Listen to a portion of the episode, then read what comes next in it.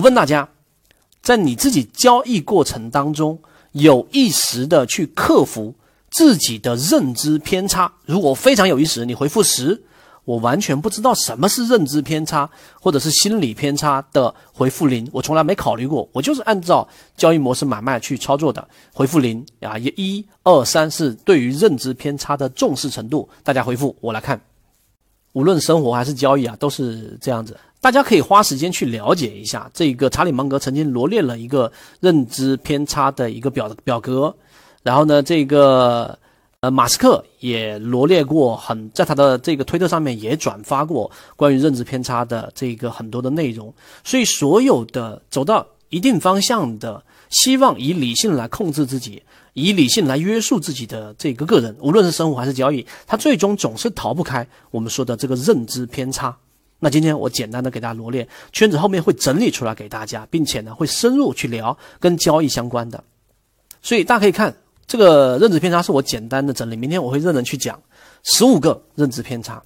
那大家的回复我看一下有多少的零？你看二，然后呢，认知偏差在我们交易当中太容易被忽略了。今天认知偏差十五个，我简单给大家说一说，它至少可以让你一年多拿百分之三十的利润，是很保守的。实战当中，我明天会讲实战，举出实际的例子，待会我我也会，但相对简单。举个例子，什么叫确认偏差呀？大家知道吗？听听说过吗？确认偏差就是我们倾向于看到我们想看到的观点。就像现在我重仓，我就肯定只看到对市场利好的消息，而忽略了市场刚才我所说的资金背驰。这是第一个，一讲都明白了吧？够口水话了吧？第二个可用性偏差就是我们经常会依赖于我们很容易看到的和我们擅长获取到的信息来做决策，不考虑其他相关。在交易当中有什么？大家可以自己看自己认知偏差里面存在的一二三到十五，我简单过一遍。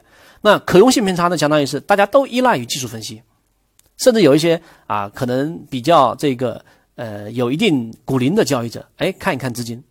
但是很多人不愿意用价值分析，太麻烦了。我们给大家的估值模型，我们给大家说的，你要大概看一看上市公司的一些财务报表，啊，太真不想碰。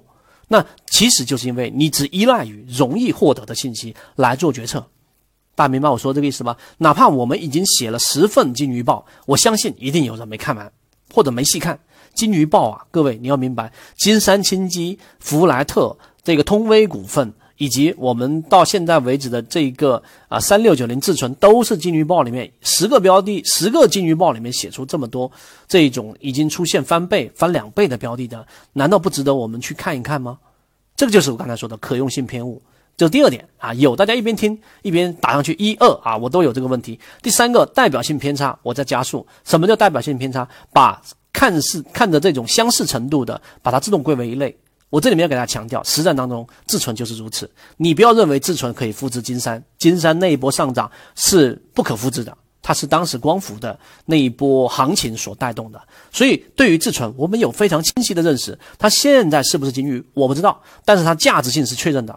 第二，它的修复性的股性是确认的。所以，当它一旦跌到半年线附近，或者是超跌，那对于我们来说就是 ATM 取款的时间了。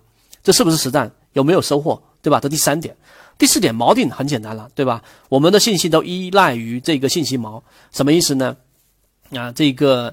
嗯，用销售里面的东西来说，给要要想让我买一个一万块钱的东西，你先给我看一个十万块钱的东西，哇，瞬间很便宜了。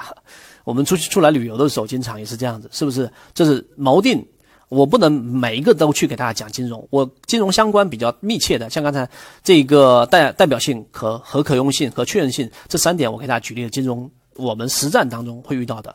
第五个就是过度自信，和第六个是一样的，乐观偏误，就是所有的司机。啊，他都是认为他的驾驶技术是高于普通交易者的。大家现在自己问自己：你作为交易者，你是不是认为你比大部分散户都更理性？你比他们这个呃更容易，或者说更容易在市场里面获利？你是不是有这种想法？至少超越五成的人吧。这就是过度自信。所以第七点呢，业务风险就是刚才我们所说的，大盘出现趋势的时候，所有人都希望更确定一点，它最好大盘暴涨，哎，我再进场。这是业务风险，所以会错过有利的机会。群体思维就是看所有人大 V 的这一种啊，公众媒体。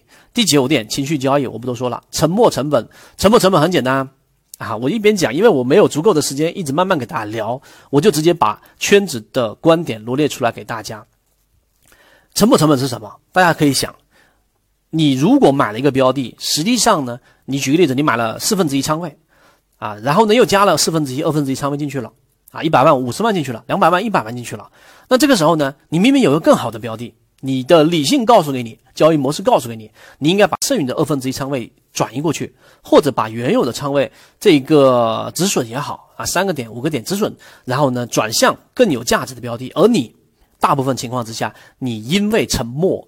呃，这个成本我们叫做沉没成本，成本成沉没成本呢？这个鳄鱼对吧？咬住你的手，以前我们叫鳄鱼效应一样的，它咬住了我们的手，然后呢，你越挣扎，它咬的地方越多，最后可能一个手臂没了，可能自己整个人就没了。所以果断的止损就是沉没成本的解决方案。那在我们交易当中也有，当然我现在只能简单带过。稀缺偏误，我们更倾向于高估稀缺物品的这一个价值。呃，前一段时间的。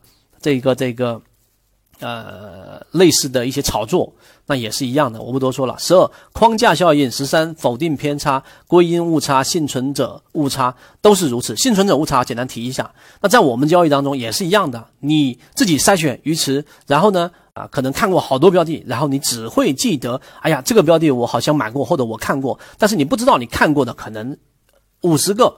六十个了，所以为什么圈子的鱼池的标的这种是固定的，并且一段时间会统计整体涨幅？为什么要做交易日记？就是要避免幸存者偏误。我们会有模型筛选出来符合，但是没有上涨，甚至出现调整的，但它只要整体概率是我们满意的，OK，好，这一个交易模式我就会把它列为我的这个交易的核心。好，你看我花了这个时间，我不知道大家觉得值不值得？我觉得非常值得。明天我会详细去讲，这个就是我们常常会犯的一些认知偏差。那这些认知偏差是因为理性呢？大家要知道，理性或者说西方的这些科学，它是有不完美的，有很多问题的。那很多问题就是你光用理性啊，传统经济学告诉给我们，每个人都是理性人吗？但实际上，大家应该知道，我们并非理性人，我们有我们自己的情绪。那这个就是认知偏差的一个关键。怎么样做到刚才我们说的大减法？我原来有好多东西要考虑，后啊，这个经过不断的进化，然后好，我以后的交易会相对比较简单，考虑的多点不多，但完整。这个是不是大家想要做到的？我们圈子找到的方向就是从认知偏误纠偏开始。好，这个点上我就讲到这里了，因为内容比较多，我只能快速的给大家这个过一遍。大家觉得有没有收获啊？圈子从二零一六年到现在都分享模型，一方面是自己记录自己的交易系统，另外一方面可以帮助大家建立完整的交易系统。系统进化模型可以一步关注泽西船长公众平台。